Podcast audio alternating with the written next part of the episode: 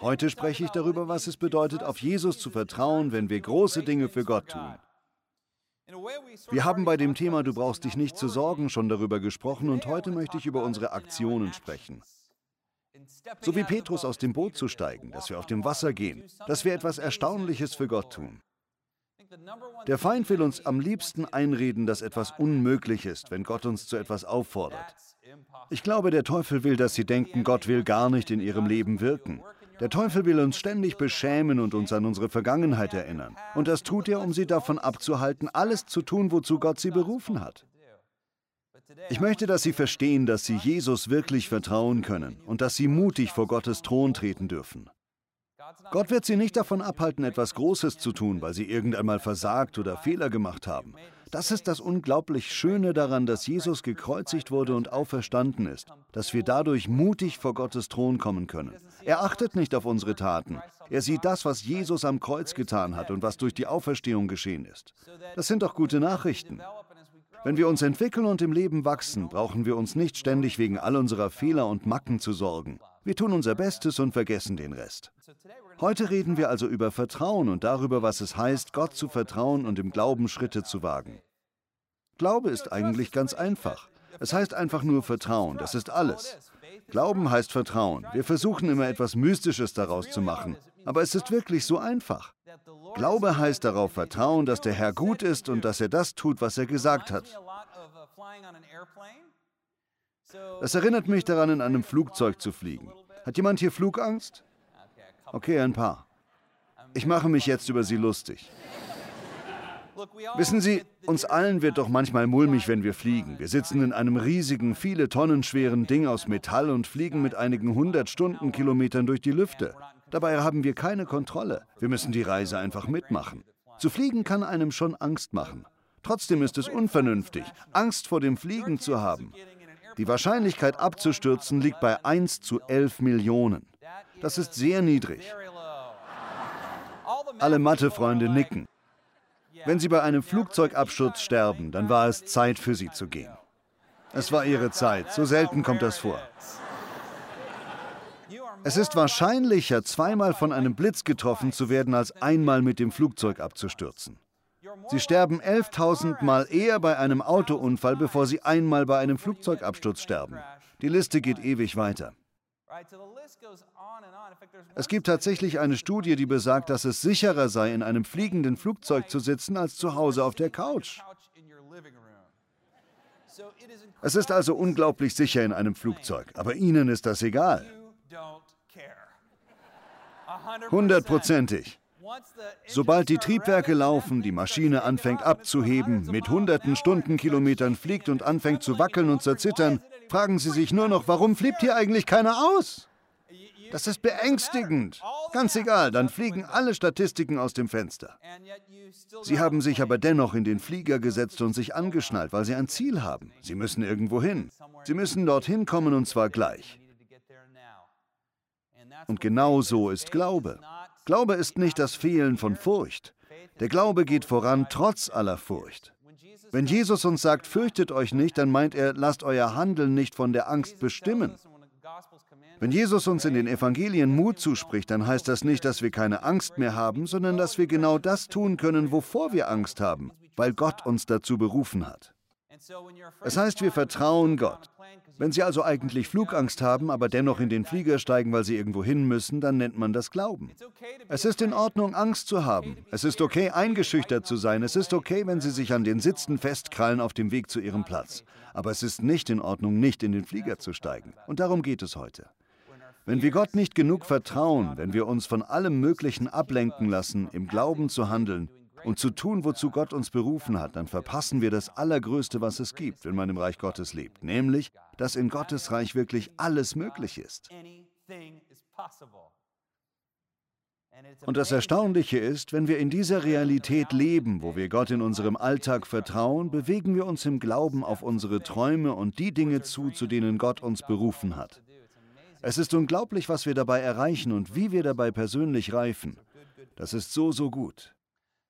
Manchmal ist es gut, nicht zu wissen, was möglich oder unmöglich ist. Ich erinnere mich an die Geschichte über George Danzig, einen berühmten Mathematiker. Er kam einmal während des Studiums zu spät in die Vorlesung und an der Tafel stand ein mathematisches Problem. Er nahm an, es wäre die Hausaufgabe. Die Vorlesung ging weiter, er notierte sich das Mathematikproblem und nahm es mit nach Hause und fing an, daran zu arbeiten. Er dachte immer wieder, wie schwer diese Matheaufgabe zu knacken ist. Und schließlich, nachdem er eine Woche lang bis spät in die Nacht daran gearbeitet hatte und begonnen hatte zu glauben, er wäre schlecht in Mathematik, hatte er das Problem gelöst. Er ging in das Büro seines Professors und brachte ihm das gelöste Mathematikproblem und meinte, hier ist meine Hausarbeit, entschuldigen Sie die Verspätung. Legen Sie sie einfach auf den Tisch, meinte der Professor. Aber er wollte seine Arbeit nicht einfach auf den Tisch legen, weil der so überfüllt war. Überall lagen Stapel von Büchern und er hatte Angst, seine Arbeit könnte verloren gehen. Also legte er sein Papier quer oben auf. Nachdem einige Wochen vergangen waren, hörte er plötzlich früh am Morgen, wie jemand an seine Tür pochte. Bum, bum, bum, bum. Er ging zur Tür. Wer ist da? Vor der Tür stand sein Professor und meinte, George, Sie haben es geschafft. Was meinen Sie? Er sagte, ich habe es Ihnen nicht gesagt, aber dieses ungelöste Mathematikproblem habe ich selbst für unlösbar gehalten. Wir dachten alle, es wäre unlösbar und Sie haben es gelöst. Und natürlich ist die Moral der Geschichte, dass der Vorteil, den George Danzig hatte, war, dass er nicht wusste, dass dieses Mathematikproblem unlösbar war. Also tat er es. Und oft geht es uns auch so. Wir stecken irgendwie fest, wir halten etwas für unmöglich, denken, wir schaffen das nicht. Gott hat das noch nie zuvor in meinem Leben getan. Ich habe so etwas noch nie getan. Es ist unmöglich, es ist zu schwer, ich kann mir nicht vorstellen, dahin zu kommen. Liebe Freunde, Sie müssen nicht die Lösung für das ganze Problem haben und alles verstanden haben, bevor Sie sich auf den Weg mit Gott machen. Machen Sie nur den ersten Schritt. Wagen Sie sich an die erste Tat. Zücken Sie den Stift und fangen Sie an, an der Aufgabe zu arbeiten. Machen Sie den Schritt und steigen Sie aus dem Boot. Sie können Gott vertrauen. Vielleicht haben Sie ja gerade den Eindruck, Gott möchte etwas in Ihrem Leben tun. Sie empfinden, dass Gott Sie zu etwas auffordert. Und vielleicht gilt Ihnen diese Botschaft. Heute ist der Tag, an dem Sie einen Schritt im Glauben und Vertrauen wagen werden. Vielleicht gibt es ein paar Fehlschläge, aber das ist in Ordnung. Versagen ist ein Teil des Prozesses. Vielleicht gibt es Rückschläge, vielleicht erleben Sie Schmerzen, Einsamkeit. Aber wenn es Gott ist, der Sie ruft, etwas zu tun, dann ist es das Beste, was Sie tun können. Hören Sie auf die Stimme des Heiligen Geistes und gehen Sie dahin, wo er Sie leitet. Sie können ihm vertrauen. Wissen Sie, dass alles, was Gott in Ihrem Leben tut, zu Ihrem Nutzen ist? Alles, was ich im Leben meiner Kinder tue, selbst wenn ich ihnen eine Auszeit verpasse, ist zu ihrem Nutzen. Und alles, was Gott in ihrem Leben tut, wird ihnen auf lange Sicht nützen. Alles, was Gott in ihrem Leben tut, ist das Beste, was ihnen je passieren kann. Und wenn Sie die ganze Geschichte vom Ende her sehen könnten, würden Sie zustimmen, dass das wirklich das Beste ist. Was ich Ihnen sagen will, liebe Freunde, ist, dass alles, was Gott tut in Ihrem Leben, gut ist. Wir sagen, Jesus ist die perfekte Theologie. Wenn Sie eine vollkommene Beschreibung davon wollen, wie Gott ist, sehen Sie sich Jesus an. Schauen Sie, wie er gehandelt hat, wie er geredet hat und wie er Menschen gedient und sie geliebt hat. Wenn Sie wissen wollen, wie Gott ist, sehen Sie sich Jesus an. Er zeigt uns, wie Gott der Vater ist. Wir lesen zum Beispiel im Johannesevangelium Kapitel 9 von dem blinden Mann. Jesus wird gefragt, wer hat gesündigt, er oder seine Eltern, dass er blind ist, und antwortet, keiner. Er wurde blind, damit sich die Herrlichkeit Gottes in seinem Leben zeigen kann. Und dann hat Jesus ihn geheilt. Jesus ist nicht durch die Gegend gelaufen und hat Leute krank gemacht, um ihnen eine Lektion zu erteilen. Er geht umher und heilt Menschen, liebt sie, leitet sie an und ermutigt sie. Und ja, er sagt den Mächtigen die Wahrheit, aber er schadet dennoch den Menschen nicht, zu denen er spricht. Dieser Jesus, der uns zeigt, wie Gott ist, schadet zwar keinem, aber manchmal enttäuscht er Menschen auch. Es gibt Zeiten, in denen er zulässt, dass Menschen auf sich allein gestellt kämpfen. Ja. Aber letzten Endes tut er das zu ihrem eigenen Nutzen. Darauf kommen wir gleich noch einmal. Aber sie sollen wissen, dass sie Jesus vertrauen können. Er lässt sie nicht untergehen. Vielleicht machen sie gerade eine Phase durch, in der sie sagen, keine Ahnung, wie ich das schaffen soll. Er lässt sie nicht untergehen. Er wird sie hindurchbringen. Vertrauen Sie darauf. Aller Stress, den Sie gerade erleben, jede Herausforderung wird Ihnen nützen, wenn Sie Ihren Glauben lebendig halten und Gott vertrauen. Es wird zu Ihren Gunsten ausgehen. Er wird es zu Ihren Gunsten wenden. Halten Sie nur Ihren Blick auf ihn gerichtet und das Gute kommt, im Namen Jesu. Heute lesen wir die berühmte Geschichte von Petrus, wie er aus dem Boot steigt und auf dem Wasser zu Jesus läuft. Vorher möchte ich Ihnen noch den Zusammenhang erklären. Zuerst, Petrus war ein Jünger von Jesus. Das war zu seiner Zeit eine große Sache. Wenn nämlich damals ein Rabbi einen jungen Mann als Jünger berufen hat, hat er im Grunde versucht, einen Klon von sich herzustellen. In diesem System war es so, dass die, die jünger wurden, dem Rabbi bis ins Kleinste alles nachgemacht haben. Wenn man also damals einen Rabbi mit seinen Jüngern unterwegs sah, konnte man sehen, wie diese Jungs im Teenageralter und in ihren Zwanzigern buchstäblich in den Fußstapfen ihres Rabbis gingen. Wenn der Rabbi Linkshänder war, lernten seine Jünger mit links zu schreiben, weil sie auch da wie ihr Rabbi sein wollten.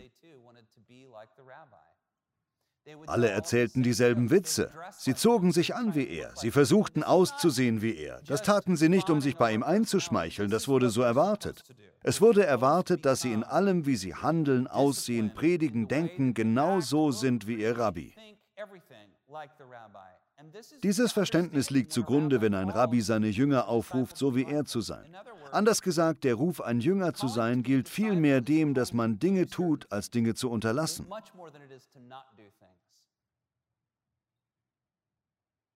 Die Jünger, die Jesus berufen hat, denken, was Jesus tut, sollten wir auch tun. Wichtig ist hier das Wort sollten und nicht können. Es heißt nicht, du kannst alles, was Christus getan hat, auch tun, aber du solltest alles tun, was Christus getan hat.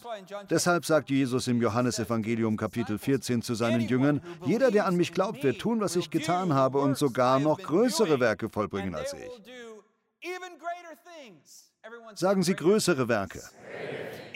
Sogar noch größere Dinge als ich, denn ich gehe zu meinem Vater. Was meint er damit? Wir sollen diese Dinge tun, weil er zum Vater geht. Wir sollen Jesusmäßige Dinge tun, um dieser gefallenen und hoffnungslosen Welt den Vater zu offenbaren. Er braucht uns. Nicht, dass Sie diese großen Dinge schon tun könnten, aber Sie sollten sie tun. Sie sollen ein Klon Ihres Rabbi sein.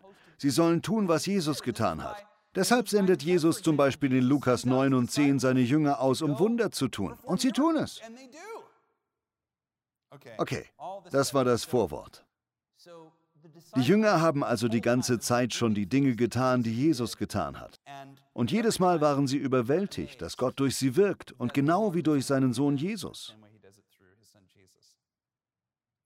Am Anfang dieser Geschichte wurde der Cousin und vielleicht beste Freund von Jesus, Johannes der Täufer, ermordet. Jesus trauert und leidet. Er steigt in ein Boot. Er ist mittlerweile eine Berühmtheit, ein Prophet. Jeder, der ein Problem hat, versucht es von ihm lösen zu lassen. Alle Introvertierten werden an dieser Stelle volles Verständnis für Jesus haben. Er steigt in ein Boot und segelt an einen einsamen Ort. Er will weg von den Massen. Er findet auch ein paar ruhige Minuten, bis die Nachricht die Runde macht, dass Jesus an diesem komischen, einsamen Ort am Strand wäre und die Massen setzen sich in Bewegung. In der Bibel lesen wir von 5000 Männern, Frauen und Kinder nicht mitgezählt. Es kommt buchstäblich ein volles Amphitheater auf Jesus zu und alle wollen etwas von ihm. Jesus versucht gerade den Verlust von Johannes dem Täufer zu betrauern und will etwas Zeit mit dem Vater verbringen. Dann fängt er an, aus lauter Mitleid und Erbarmen die Leute zu heilen. Es wird dunkel und die Jünger sagen, diese Leute haben alle Hunger, was machen wir denn jetzt? Dann kommt das Wunder der Speisung der 5000. Jetzt flippen alle aus, weil dieses unglaubliche Wunder passiert ist. In dem Chaos, das daraus entsteht, sagt Jesus seinen Jüngern, steigt schon mal ins Boot und fahrt auf die andere Seite. Ich gehe auf diesen Berg und verbringe noch Zeit mit Gott. Die Menge löst sich auf, vielleicht weil es geregnet hat, das wissen wir nicht. Aber vielleicht fängt es ja an zu regnen. Der Wind heult. Jesus sitzt auf dem Berg, mitten im Unwetter. Ich stelle ihn mir völlig ruhig, gelassen, friedlich und auf Gott fokussiert vor. Und die Jünger im Boot werden fast verrückt. Die Wellen schäumen, der Wind bläst und sie versuchen ans Ufer zu kommen, zurück an die sichere Küste aber sie schaffen es nicht. Sie rudern immer weiter Richtung Ufer, aber in der Bibel steht, der Wind stand ihnen entgegen und wehte sie vom Ufer weg. Die Sonne geht unter und es wird dunkel und sie schaffen es immer noch nicht ans Ufer. Mittlerweile ist es Mitternacht und immer noch kommen sie nicht ans Ufer. Jetzt haben sie wirklich Angst. Es wird zwei, drei, vier Uhr morgens. In der Bibel steht in der vierten Wache, also zwischen drei und sechs Uhr morgens, sitzen sie noch immer im Sturm. Sie drehen fast durch, versuchen an den Strand zu kommen und Jesus beobachtet sie vom Hügel aus. Warum? Ich habe das vorhin schon erwähnt, aber ich lese es noch einmal vor. Jesus sagte den Jüngern, nachdem er die Menge entlassen hatte, fahrt schon auf die andere Seite, während er auf einen Berg stieg, um dort zu beten.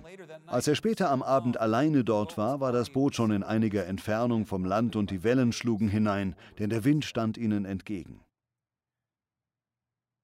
Noch eine Sache dazu, dass sie auf dem Wasser waren. In der jüdischen Weltsicht, wo man sich das Universum wie ein Sandwich vorstellte, war der Himmel oben und der Sheol, die jüdische Version der Hölle, war unten. Das war nicht der See aus Feuer und Schwefel, sondern das Totenreich. Das war unter ihnen. Diese beiden Bereiche wurden durch das Wasser getrennt. Es gab also das Wasser oben, die Wolken und alles, was den Himmel und die Erde trennte, und dann das Wasser unten, das die Erde und die Hölle voneinander trennte. Deswegen waren große Gewässer wie große Seen für die Menschen im ersten Jahrhundert beängstigend, weil sie glaubten, wenn man nur tief genug im Wasser wäre, würde man in den Scheol, in die Hölle fallen. Als sich also das Wasser aufbäumt und die Wellen schäumen, passiert das ja unter ihnen. Und als ob das noch nicht reicht, glaubten sie auch noch an den Leviathan, so etwas wie das Monster von Loch Ness. Sie glaubten das, weil es eben solche Legenden über ein Seeungeheuer auch vom See Genezareth gab.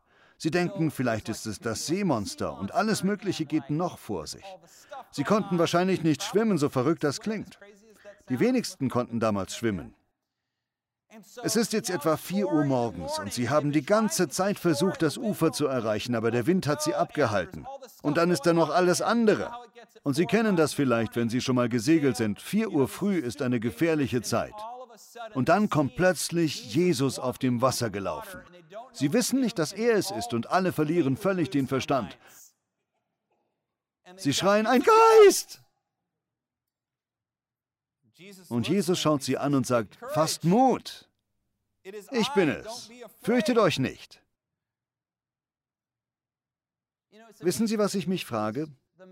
Was empfinden die Jünger wohl in dem Augenblick, als sie erkennen, es ist Jesus? Warum hat er sie so lange da draußen hängen lassen? Warum verlässt er uns, wenn wir durch schwierige Zeiten, Herausforderungen und Rückschläge gehen, in der Arbeit oder der Familie? Warum lässt er uns weiter in Richtung Ufer rudern, voller Angst? Wieso hat er sie in ihrer Angst belassen? Was meinen Sie? Sehen Sie, ich glaube, das war Training. Er wusste, dass die Männer an Bord dieses Bootes mit viel Schlimmerem konfrontiert sein würden als mit Wasser. Und sie mussten erkennen, dass egal wie schrecklich die Dinge auch in ihrem Leben würden, Jesus zu ihnen kommen würde. Aus ihrer Sicht ist Jesus buchstäblich auf der Hölle gelaufen, um sie zu retten.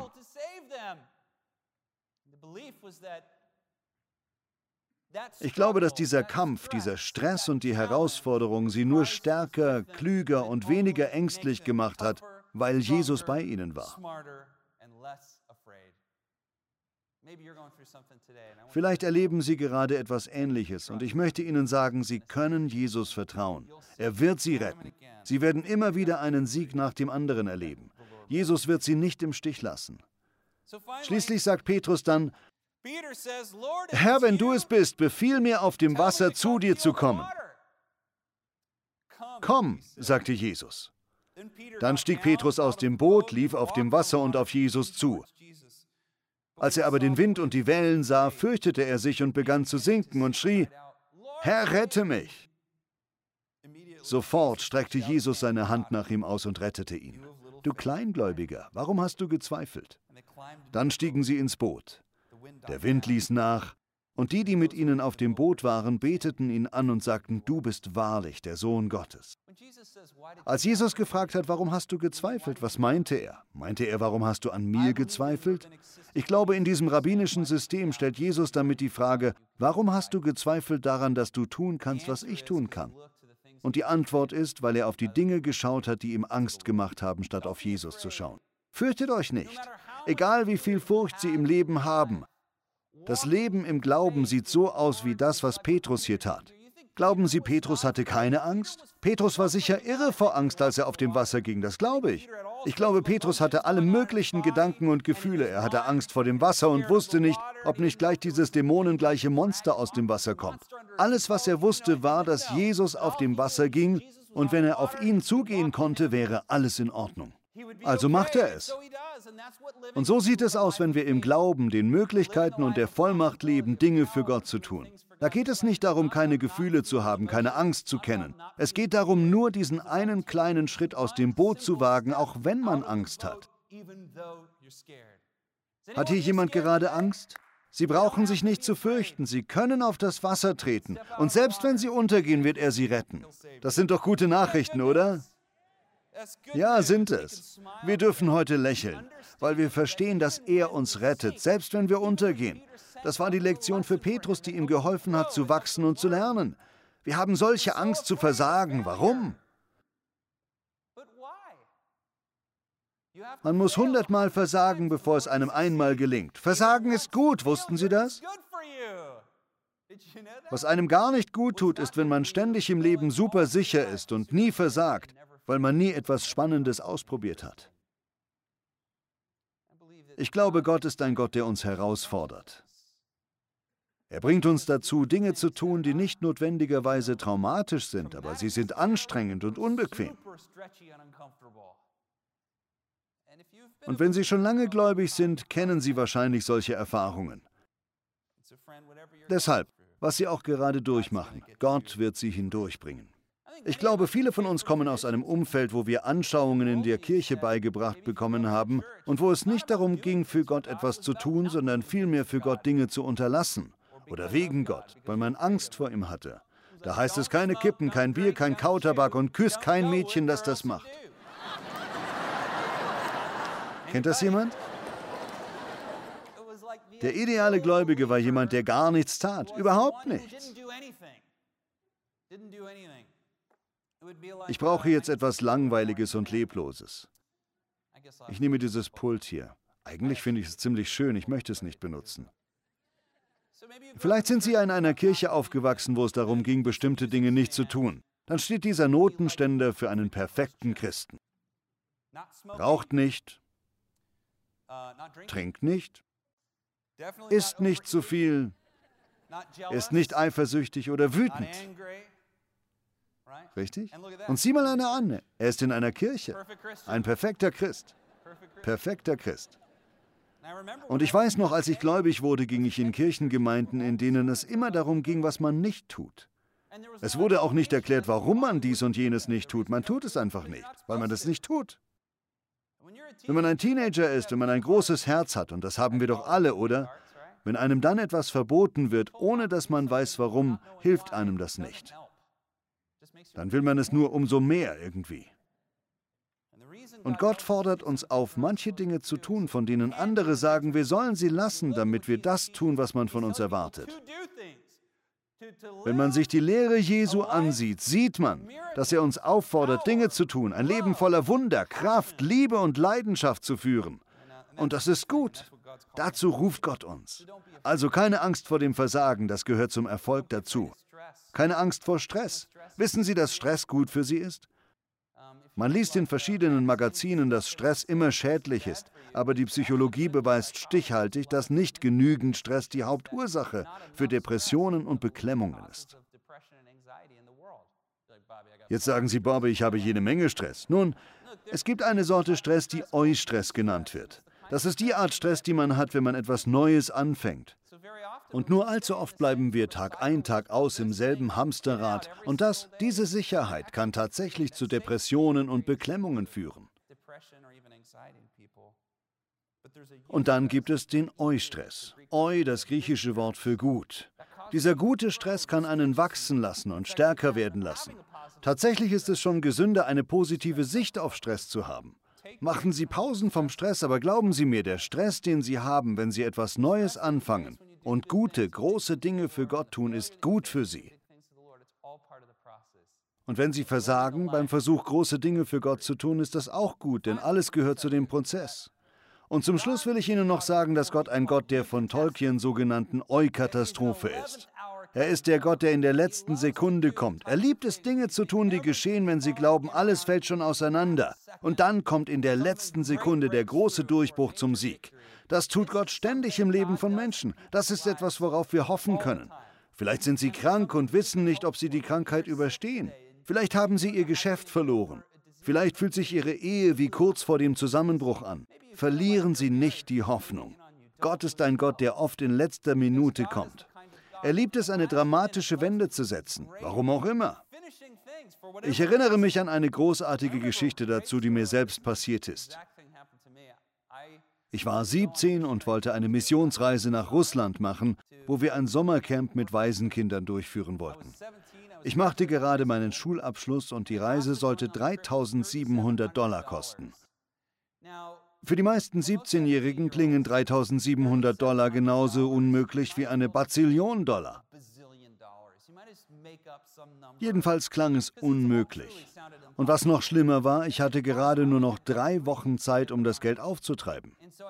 Ich sagte also, Herr, wenn du das willst, mache ich den ersten Schritt und steige im Glauben aus dem Boot. Ich weiß nicht, ob das funktioniert, aber ich probiere es. Ich fing also an, Leute in meiner Gemeinde um Geld zu bitten. Niemand gab mir was. Ich arbeitete, wusch Autos. Es gab einen Fundraiser für Missionare, der einem Arbeit besorgte. Ich habe mir also die Hände wund geschuftet und wirklich hart gearbeitet. Mir blieben nur noch wenige Tage, um das Geld aufzubringen. Und wissen Sie, wie viel ich hatte? 67 Dollar. So gut wie nichts. Und ich musste das Geld in ein paar Tagen überweisen. Ich hatte keine Ahnung, was passieren sollte. Am nächsten Tag lag ein Umschlag im Briefkasten, ohne Notiz oder irgendetwas. Er kam von jemand, den ich nicht kannte, und darin lag ein Scheck über 300 Dollar. Ich dachte, was ist das denn? Und plötzlich kamen lauter Umschläge mit Geld darin. Mein Name stand drauf, sonst keine Notiz. Mal 100 Dollar, 50, 300. Ich dachte nur, was ist denn jetzt los? Ich dachte, das ist wie Manna vom Himmel. Danke Gott. Das ist unglaublich. Die Umschläge kamen von allen Ecken des Landes, von Menschen, die ich nicht kannte. Was ist da los? Ich hatte keine Erklärung. Auf einigen stand herzlichen Glückwunsch. Ich nur, was soll das? Schließlich fand ich heraus, dass meine Mutter etwas gemacht hatte, wovon ich noch nie gehört hatte. Sie hatte die Nachricht von meinem Schulabschluss ohne mein Wissen verbreitet. Sie hatte um die 500 Karten verschickt. Darauf war mein Foto, auf dem ich barfuß mit blonden Strähnchen zu sehen war. Sie hatte allen von meinem Schulabschluss erzählt. Und die Leute fingen an, Geld zu schicken. Dadurch kamen am Ende um die 4000 Dollar zusammen. Eingesammelt in dieser Eu-Katastrophe von Leuten überall auf der Welt. Für mich war es ein Zeichen Gottes. So handelt Gott eben. Er liebt es einfach. Keine Ahnung warum. Es ist echt komisch und auch ein bisschen nervig, nicht wahr? Es nervt, aber Glaube gefällt Gott. Gott sagte, geh nach Russland und ich sagte, okay Gott, ich mache den ersten Schritt. Wenn Sie die Vision haben, hat Gott das Geld. Wenn Sie die Vision haben, hat Gott die Zeit. Wenn Sie die Vision haben, hat Gott die Macht. Gott wird es tun. Hören Sie auf ihn und vertrauen Sie darauf, dass er Sie dazu beruft, große, große Dinge zu tun. Herr, du willst, dass wir ein Leben führen, das andere für unmöglich halten. Nicht zu unserer Ehre, sondern zu deiner. Du hast gesagt, wir werden größere Dinge tun als diese, weil du zum Vater gehst. Herr, du gebrauchst uns so zu leben wie du, damit wir deine Liebe und Macht in einer leidenden Welt verbreiten. Herr, wir lieben dich. Im Namen Jesu beten wir. Amen.